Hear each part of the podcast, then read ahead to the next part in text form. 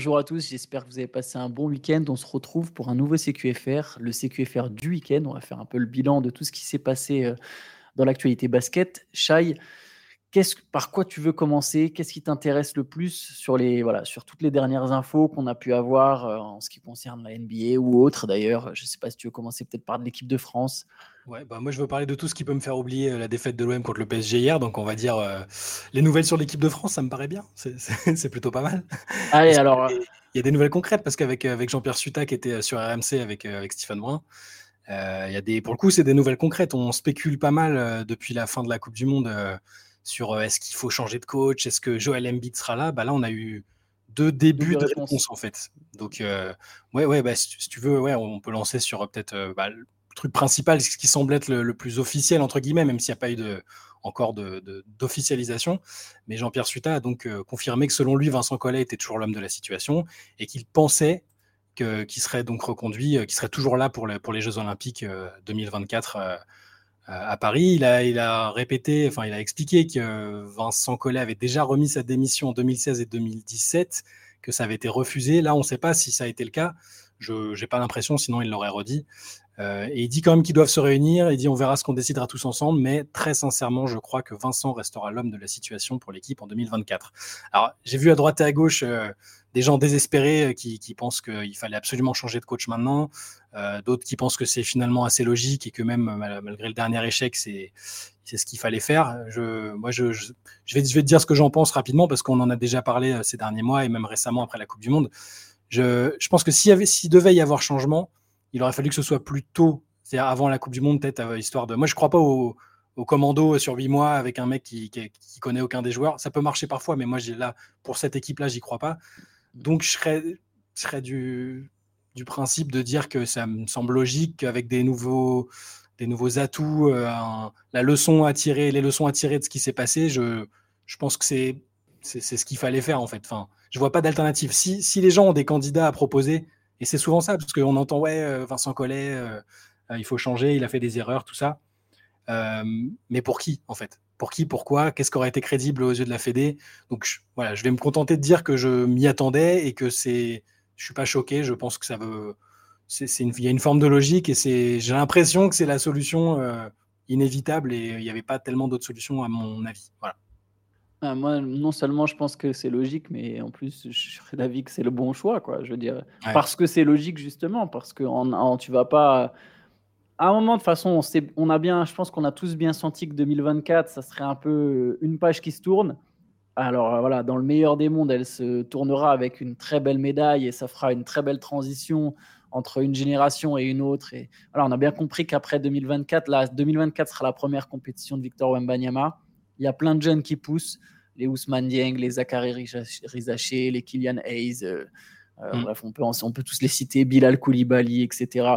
Il y aura, il y aura un, un renouvellement, même si Fournier, Gobert, euh, Yabouzeli seront sans doute encore en équipe de France après les JO, hein, c'est pas ça que je veux dire, mais on se tournera doucement vers une nouvelle génération, un peu comme quand Tony Parker à un moment a pris le relais en équipe de France. Et donc, bref, je serais d'avis que la, page du sélectionneur, faut aussi la tourner après 2024, et je pense que c'est ce qui va, ce qui va sans doute va arriver, quel que soit le résultat. Hein. Je pense qu'il est médaille d'or ou pas, je serais pas surpris que, que, Vincent Collet, lui aussi, euh, arrête après les JO c'est pas une info inside, hein, c'est purement euh, mon impression. Et, mais là, en tout cas, d'ici là, euh, ça n'avait aucun sens pour moi de changer. Comme tu l'as dit, ça ferait commando. Tu...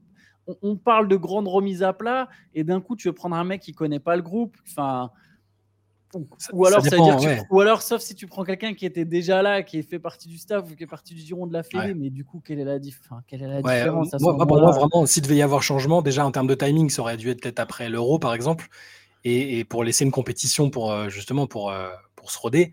Et surtout, s'il doit y avoir changement, il faut qu'il y ait un changement radical euh, avec un coach qui n'a rien à voir. Peut-être même, moi, je suis pas contre un coach étranger, par exemple. Enfin, voilà, bon, mais on sait que ça n'arrivera pas. mais a priori, je serais très très surpris. Mais, mais tu vois, c'est toujours, oui, les, gens râlent peut-être à juste titre. On l'a dit plein de fois. Vincent Collet n'a pas du tout été irréprochable sur les sur la dernière compétition, peut-être même sur les deux dernières. c'est pas impossible. Mais pour qui? Tu vois, s'ils ont les, gens ont rarement, je trouve, des noms à proposer, des noms qui moi me semblent euh, des, vraies bonnes idées ou des trucs qui changeraient par rapport à Vincent Collet. Donc euh, c'est pas de la défense euh, forcené de Vincent Collet. c'est un mec qui a quand même gagné énormément de trucs, qui a fait des super trucs avec l'équipe de France. Hein, la longévité est impressionnante. Tout n'a pas été parfait, loin de là, mais je, pense, entre guillemets, c'est pas déconnant qui, que ça continue comme ça. Tu parlais de, la relation avec Wembanyama. Dire, il l'a eu avec lui, ils s'entendent très bien. Il ils n'ont pas à s'apprivoiser avant les JO si Wembanyama doit avoir ce rôle euh, important qu'on imagine, je non, je suis pas, du tout choqué et je j'ai surtout pas mieux, j'avais surtout pas mieux en tête en fait. C'est ça le truc. Ouais, moi je trouve en plus même c'est les JO, je trouve arrivent vraiment comme l'aboutissement de tout pour le basket de toute une époque qui concerne justement Vincent Collet, tu vois. Il y a eu toute une montée en puissance, euh, toute une deux générations qui se sont qui se sont formées à ses côtés, enfin formées qui se sont relayés sous les, sous les ordres de Vincent Collet. Et, voilà, et là, je pense que les JO, c'est l'aboutissement pour, pour Batum. Fournier Gobert sera encore là, mais c'est sans doute la, voilà, la compétition où il sera encore leader. Il y a, bien sûr qu'il y a des choses à changer, mais je, je pense que l'échec là de la dernière Coupe du Monde, tu peux pas l'expliquer que par le coaching.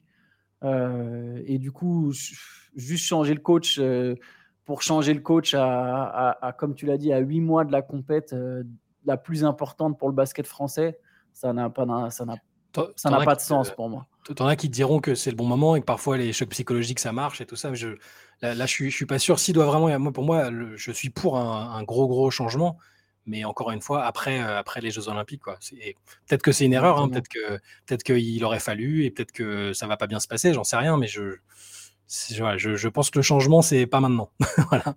Le choc psychologique, ça peut être via l'arrivée d'un joueur, et ça nous permet d'enchaîner. C'est qui est Jean, euh, Monsieur Suta a aussi parlé euh, de, de l'arrivée potentielle de, de Joel Embiid, et il a fixé une deadline. Et eh ouais, c'est ça le, point important, c'est qu'il dit qu'ils sont toujours en discussion, euh, qu'ils ont bon espoir. Bon, pense qu'il allait pas dire le contraire. Hein. Enfin, Vincent Collet avait dit plus ou moins le contraire avant la Coupe du Monde, hein, du genre, bon, ça n'a pas l'air d'être euh, d'actualité, euh, on verra. Je pense que c'était à l'époque où tout le monde pensait qu'on pouvait s'en passer. Visiblement, et moi le premier, hein, euh, là, visiblement, il est un peu plus réclamé et nécessaire, on va dire. ouais, il y a une deadline, deadline fixée par la Fédé, deadline du 10 octobre, donc ça arrive très vite. Euh, Joel Embiid sera en plein training camp, je pense, avec les Sixers. Tout début, ouais, ce sera le début du, Tout début du training camp. J'arrive pas à savoir si c'est bien ou pas bien. Je pense que c'est bien dans le sens où on est fixé rapidement et tu peux passer à autre chose. Si te dit non, ok. Si te dit euh, euh, non, bah j'ai pas envie d'être pressé, euh, ou alors j'hésite encore avec les États-Unis ou même avec le Cameroun, j'en sais rien. J'ai envie de faire le TQO avec le Cameroun, peut-être qu'il va dire ça. Hein. donc là, dans ce sens-là, je pense que c'est bien d'être fixé rapidement pour passer à autre chose et que ce soit pas un, quelque chose qui empoisonne un peu la préparation sur les, mois à venir. Et, en même temps, c'est très risqué parce que euh, je ne sais pas s'il va aimer être brusqué, justement. Alors que les Américains, je pense, euh, sont prêts à attendre le dernier moment euh, pour l'avoir. C'est ce que Grant Hill laissait supposer. il n'a pas l'air pressé. Ils, vont le... Ils ont, selon lui, un projet qui est séduisant. c'est vraiment le seul joueur qui manque. Tu vois je ne sais pas si on arrivera à être assez séduisant à ses yeux. Tu vois si on arrivera à être assez convaincant alors que je pense que Team USA va vraiment dire tu es le seul joueur qui nous manque. Tu vas rejoindre un truc qui pourrait être une Dream Team. Euh, il nous manque un intérieur, tu es le meilleur intérieur du monde. À leurs yeux, hein. américain en tout cas, possiblement américain. Et voilà, je lui partageais entre le, pour cette décision de l'ultimatum, j'entends. Hein. Euh, moi, je trouve ça bien de lui mettre l'ultimatum, peu importe si ça le brusque en fait. Hmm. À un moment, bah tant pis, si je préfère choisir Team USA parce qu'il est brusqué par l'ultimatum, et bah Team USA. Euh, hmm. À un moment, je veux dire, c'est surtout que bien sûr que Joel Embiid, c'est un des meilleurs joueurs du monde, donc tu peux te dire, euh, euh, si Joel Embiid avait été meneur de jeu, tu vois, ou arrière, on aurait peut-être pris encore, on aurait peut-être pris plus de pincettes, mais bon, voilà, on, a, on a mm. Rudy Gobert, on a Victor Wembanyama en équipe de France, il y a des bons intérieurs. Ça ne veut pas dire qu'il n'y a pas besoin de Joel Embiid, hein. loin de là. Bien sûr, c'est n'est pas le même level. Hein. Je ne veux pas euh, je sens venir la corde de quoi? Euh, Rudy Gobert pour remplacer Joel. Bien sûr que Joel Embiid, ça, ça, fait c'est, le MVP, c'est, c'est pas n'importe qui, mais à un moment, voilà, il y, a une préparation, tu as envie d'être fixé. Euh, la préparation américaine, on sait très bien quand elle commence. eux, bien sûr qu'ils peuvent se permettre jusqu'au 30 juillet de se dire bon, bah, tu viens ou tu viens pas, mais voilà, l'équipe de France ne peut sans doute pas se le permettre. Donc, autant être fixé vite Et bah, s'il vient pas, il vient pas. Puis s'il vient, bah, écoute, tant mieux. Mais je veux dire, il n'y a pas. Ça reste un joueur naturalisé et on, peut se poser toutes les questions tout autour de ça. Moi, j'aime pas déjà quand je vois des, tu sais, quand je vois des beaux McCaleb euh, avec la Macédoine, si je dis pas de bêtises, Beau McCaleb. Euh, oui, c'est ça, je crois. Je crois, je crois que Beau c'est, enfin bref, des Jordan Hollis Jefferson. Euh, avec la Jordanie, tu vois, je, je, suis déjà pas fan de ce genre de truc. Mm. Je trouve que la FIBA laisse trop, il y a trop de laxisme sur la manière dont, dont, certains joueurs obtiennent un passeport pour jouer, ça n'a aucun sens. Donc voilà, nous, déjà, on, joue un peu. Enfin, c'est très légèrement différent le cas joué. Hein. Le cas différent, c'est qu'ok, il parle français parce que la France a colonisé le Cameroun à une époque, quoi. Ah mais moi je suis d'accord avec toi. Tu sais, on en a beaucoup parlé. Moi, je, de base, avant qu'il soit naturalisé, avant qu'il soit disponible, j'étais, je suis plutôt contre parce que. Euh, bah déjà parce que j'aurais aimé qu'il joue avec le Cameroun, mais bon, euh, et, parce que euh, le lien est un peu, bah, il est plus important que celui entre Boma Caleb et la Macédoine, tu vois. Mais oui, ça fait un peu moins mercenaire. ça fait moins mercenaire. Il est francophone déjà. Il y a un lien, mais mais bon, j'étais contre. À partir du moment où il est là, ça me paraît moins déconnant que qu'un qu'un Américain qui va jouer au Monténégro, tu vois. Enfin, et, bon, et pour les États-Unis, c'est pareil, il y a joué longtemps, donc maintenant ça me. En fait, c'est presque plus logique. Le Team USA est peut-être le plus logique pour moi. Ouais, voilà, c'est ça. Donc, euh, de base, j'étais pas pour, mais là maintenant, j'ai un peu changé d'avis en me disant, bah, s'il est là, c'est quand même mieux parce que parce que je pense qu'il apporterait vraiment quelque chose. Mais euh, c'est pareil, je suis comme toi. Si, si il, hésite encore le 10 octobre euh, et, et qu'il n'est pas sûr de sa décision, oui, je préfère qu'on tourne la page et qu'il y a moyen de faire sans lui. Ça, j'en suis persuadé. C'est donc finalement oui, l'ultimatum est sans doute une bonne décision. Euh, on sera fixé, on sera fixé très rapidement et on pourra passer à autre chose. Ouais, voilà. Moi, j'ai, du coup, ça me plaît, moi, cette idée de se dire, euh, qu'on est vite fixé. Allez, un autre dossier sur lequel on aimerait être vite fixé et on aimerait bien passer à autre chose, c'est celui concernant Damien Lillard. Alors, on va savoir, est-ce qu'on aura d'abord la réponse sur Damien Lillard ou est-ce qu'on sera euh, de Joel Embiid ou est-ce qu'on sera où jouera Damien Lillard l'an prochain? Parce que la date est à peu près similaire. Alors, on s'est laissé vendredi, on avait parlé des, 24 heures annoncées. Euh, par beaucoup de monde. Bon, on était un peu sceptique. On l'avait peut-être pas montré complètement dans le CQFR, mais on était quand même pas très convaincu par cette histoire de trade sous 24 heures. C'est rare qu'un mmh. trade, ça se boucle en 24 heures. Euh, par contre, il y avait une autre date, c'était celle du début du camp d'entraînement, 9 octobre. Il y en a même qui parlent de celle du Media Day qui serait 2 octobre. Et là, visiblement, il y a quand même une volonté de la part des, Blazers de, justement réussir à boucler ce dossier avant le début. Bah, ça, compte comme début de la saison presque, hein, même si c'est n'est pas le premier match. Mais euh, le dossier Damien Lillard, du coup, euh, ce qu'il y a de neuf, c'est qu'apparemment les Raptors seraient vraiment intéressés par Damian Lillard. Euh, ils auraient envoyé ce message au reste de la ligue comme quoi ils sont vraiment prêts à le faire. Qu'est-ce que tu en penses?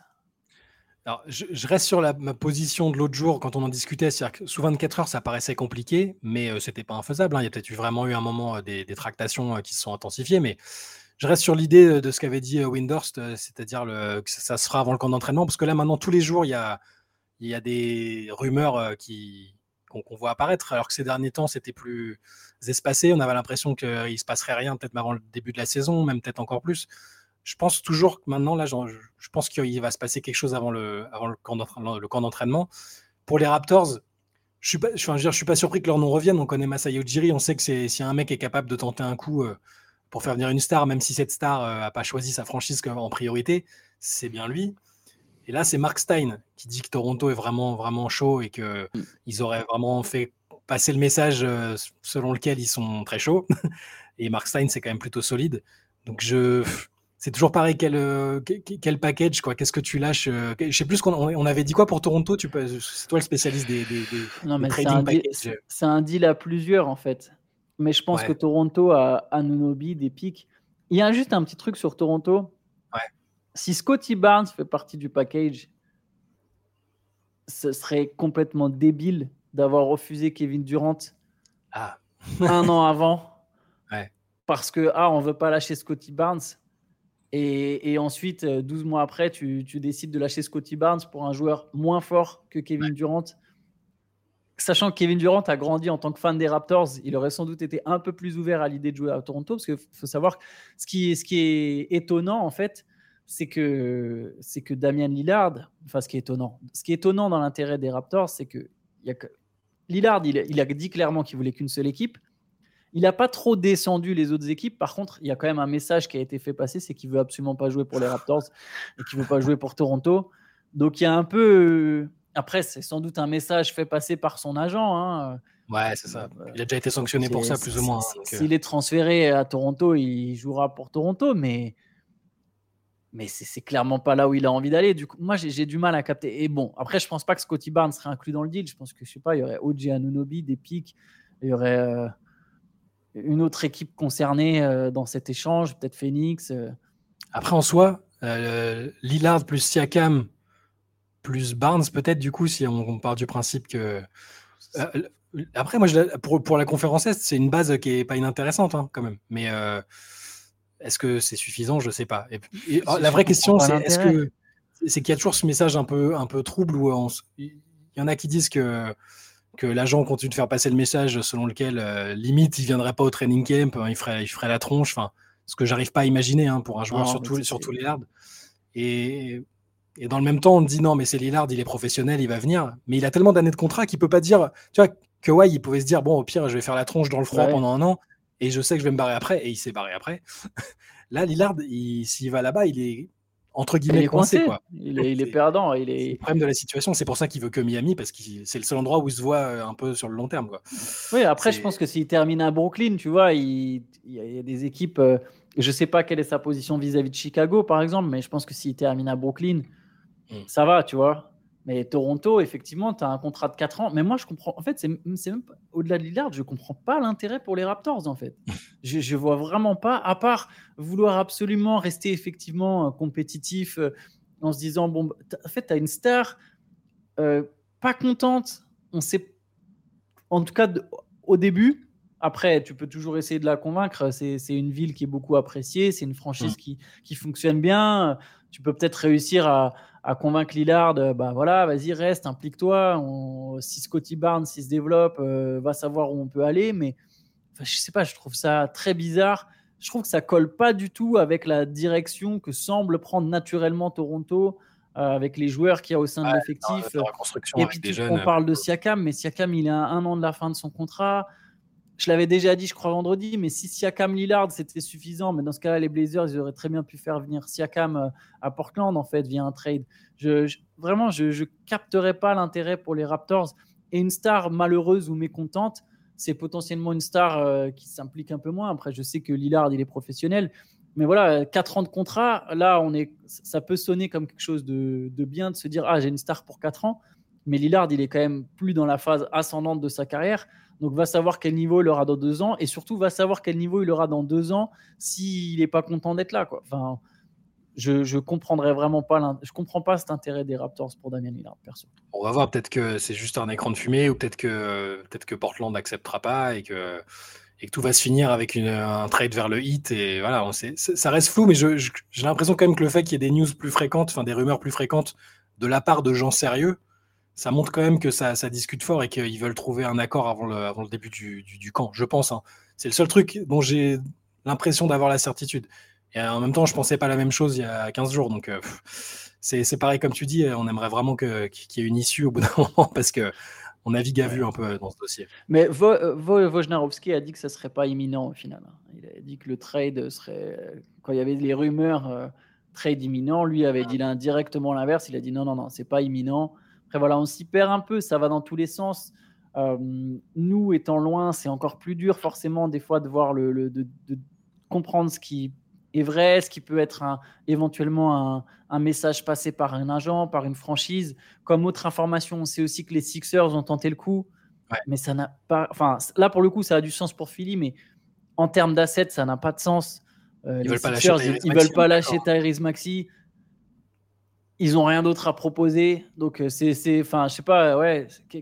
on dirait quand les, ça, ça me fait penser au club, euh, au club français ou européen qui sur Twitter poste hey, euh, Kevin Durant, du coup, vu que tu n'as pas de club, ça te dit de venir à la JL Bourg-en-Bresse? Enfin, tu vois, c'est. non, mais tu c'est limite similaire pour moi. Genre, ok, bah, Philippe, ouais, nous, on veut bien Lillard, mais on veut pas lâcher Tyrese Maxey. Ok, donc euh, tu n'as pas de pic, tu envoies. Enfin, je comprends. Donc, ça, ça je suis désolé, mais à un moment, ça m'échappe aussi. Et comme dernière info, qu'est-ce qu'on avait? Il y avait autre chose. Je viens de le perdre. Je viens de perdre le fil de ma pensée. Mais autre chose sur Lillard. Il y avait un autre truc qui ont. Euh, je sais plus, mais ça, c'était, bah, c'était les trucs essentiels. Très fort. Euh, je viens de perdre en direct, moi. euh, là, de tête comme ça, euh, qu'est-ce qu'il a ah, fait non Si, si, je sais, pardon, j'ai retrouvé. Ah, non, non, non, non, non, non, non, c'était juste le fait, c'était vraiment toujours lié aux rumeurs. Apparemment, donc les, les, discussions se sont intensifiées, mais apparemment, les Blazers et le Heat n'ont pas parlé depuis le mois de juillet. Donc toutes les dernières rumeurs, elles ne concerneraient pas le Heat.